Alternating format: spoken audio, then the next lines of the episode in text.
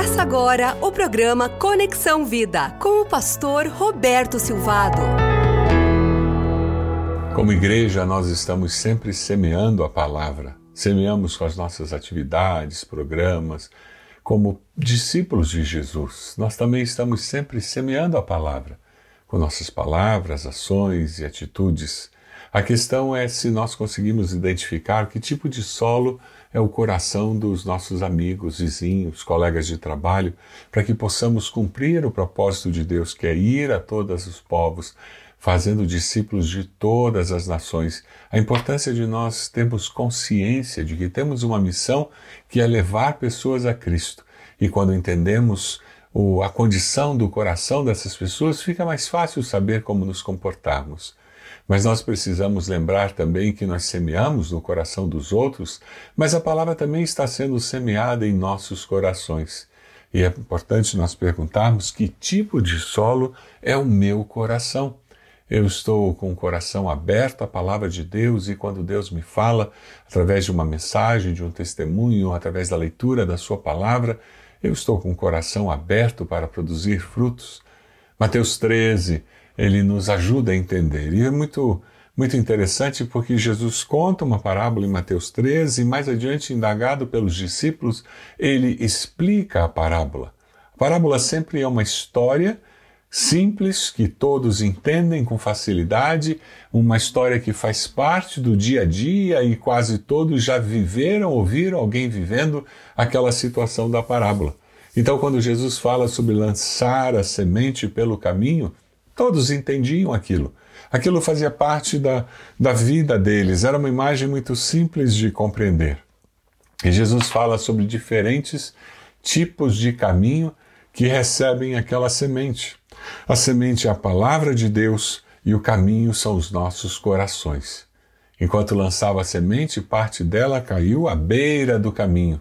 A semente que cai na beira do caminho é aquela pessoa que ouve o evangelho, ouve a mensagem e não entende, porque o maligno vem e arranca o que foi semeado no seu coração. Jesus traz uma dimensão muito especial com relação à vida eterna e à batalha espiritual que existe pelo coração das pessoas. Satanás está lutando pela alma de cada pessoa ao seu redor.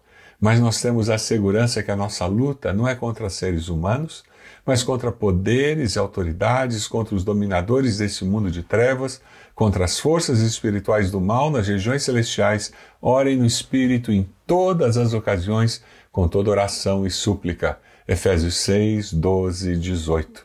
Ah, como é importante nós entendermos isso que nós estaremos evangelizando, levando a mensagem e alguns corações estarão endurecidos e nós precisamos entrar em batalha espiritual para afastar a influência demoníaca na vida daquela pessoa. A Jesus fala sobre o terreno pedregoso, aquela pessoa que ouve e que não tem profundidade em si mesma. E logo, quando surgem tribulações ou perseguições, essa pessoa abandona o Evangelho. Você conhece pessoas assim? Pessoas que se empolgaram, que aceitaram Jesus muito rápido, tomaram uma decisão muito rápida e com a mesma rapidez com que se tornaram discípulos de Jesus, eles desistiram do discipulado cristão. Ah, como nós precisamos ajudar essas pessoas, Precisamos continuar compartilhando, ajudando-os a interpretar a vida, a tentar entender a vida com um pouco mais de profundidade, para que essa profundidade ajude essas pessoas a permanecerem servindo ao Senhor como Jesus deseja. E ele falou sobre a semente que cai entre espinhos, são aquelas que ah, os espinhos crescem e sufocam as plantas. Jesus compara aquele espinheiro com a preocupação dessa vida, o engano das riquezas. Por isso a pessoa vive uma vida infrutífera. É verdade. Muitos de nós estão tão focados no hoje agora, nas coisas deste mundo, que nós não conseguimos olhar a vida como Deus a vê. A palavra nos diz que o Senhor fala que os meus caminhos são mais altos que os vossos caminhos, os meus pensamentos são mais altos que os vossos pensamentos. Ah, como nós precisamos ser assentados nas regiões celestiais para ver a vida, as pessoas, as circunstâncias como Deus vê. Eu quero desafiar você a continuar investindo e semeando a palavra no coração dessas pessoas que se deixam levar com muita facilidade pelas preocupações dessa vida. Se deixam enganar pelas riquezas e com isso elas impedem do Evangelho frutificar nas suas vidas. E Jesus termina falando sobre a boa terra, aquela que dá colheita a 100, 60, 30 por um. A boa terra é aquele que ouve a palavra, a entende. Ouve, aceita, cresce e dá fruto.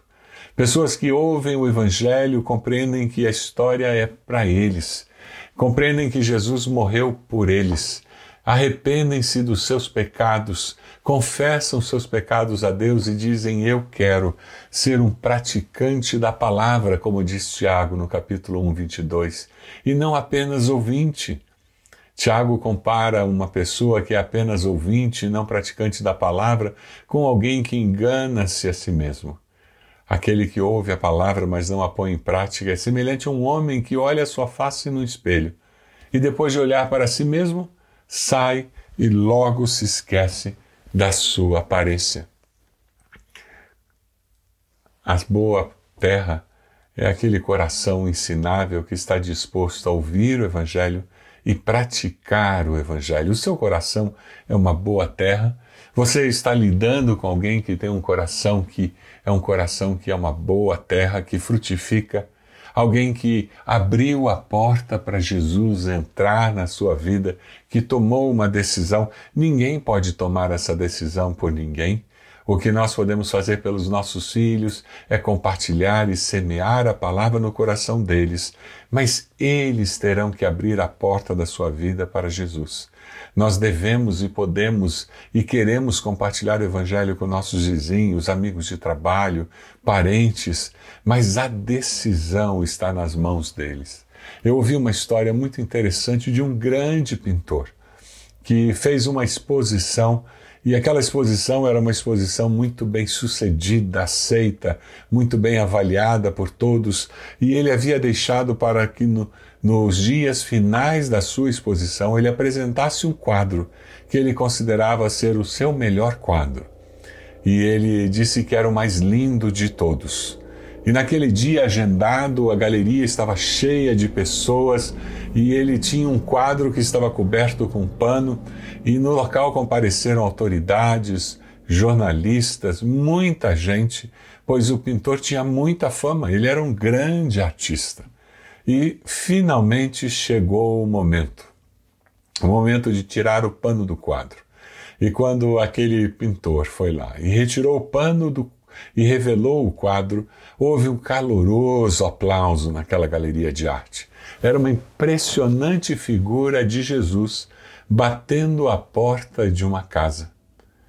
Mas ele tinha, de uma maneira muito feliz, muito linda, capturado uma imagem de Jesus que parecia que o Cristo estava vivo com as suas mãos de dedos longos batendo suavemente na porta daquela casa. O corpo de Jesus parecia estar inclinado na direção da porta, como que parecendo que ele queria ouvir se alguém lá dentro responderia à sua batida. Todos estavam admirados com a beleza da obra. Fizeram discursos, muitos elogiaram, todos admirados com aquela figura tão linda de Jesus. E de repente alguém levanta a mão e pede a palavra e faz uma pergunta àquele pintor. Será que não houve um engano quando o senhor estava terminando de pintar este quadro? O senhor esqueceu de colocar fechadura na porta. E todos olharam para a porta e aquilo agora chamou atenção. Eles não estavam mais olhando para a figura de Jesus, batendo suavemente na porta, mas eles, vendo a porta, perceberam que o pintor havia esquecido de colocar uma fechadura. E todos olhavam para o pintor esperando uma explicação e a sua resposta foi muito simples. É assim mesmo, meu filho. Eu fiz isso de propósito. Porque esta porta simboliza a porta do coração humano. Ela só pode ser aberta pelo lado de dentro. Esta é a porta do coração humano. Ela só pode ser aberta pelo lado de dentro. Ninguém entra ou sai do seu coração sem que você tenha decidido deixar esta pessoa entrar ou sair. Veja bem, preste atenção em quem está batendo na porta do seu coração. Se for Jesus, deixe-o entrar. No versículo 9, após contar a parábola, Jesus diz: Aquele que tem ouvidos para ouvir, ouça. Aquele que tem ouvidos para ouvir, ouça. Você decide abrir a porta do seu coração para Jesus entrar no dia de hoje? Essa é uma decisão que ninguém pode tomar por você.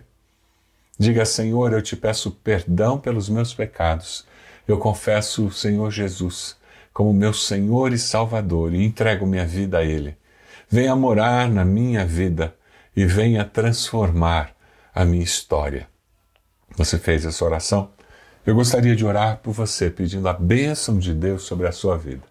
Senhor, eu oro por essa pessoa que abriu a porta do seu coração nesse momento, deixando Jesus entrar.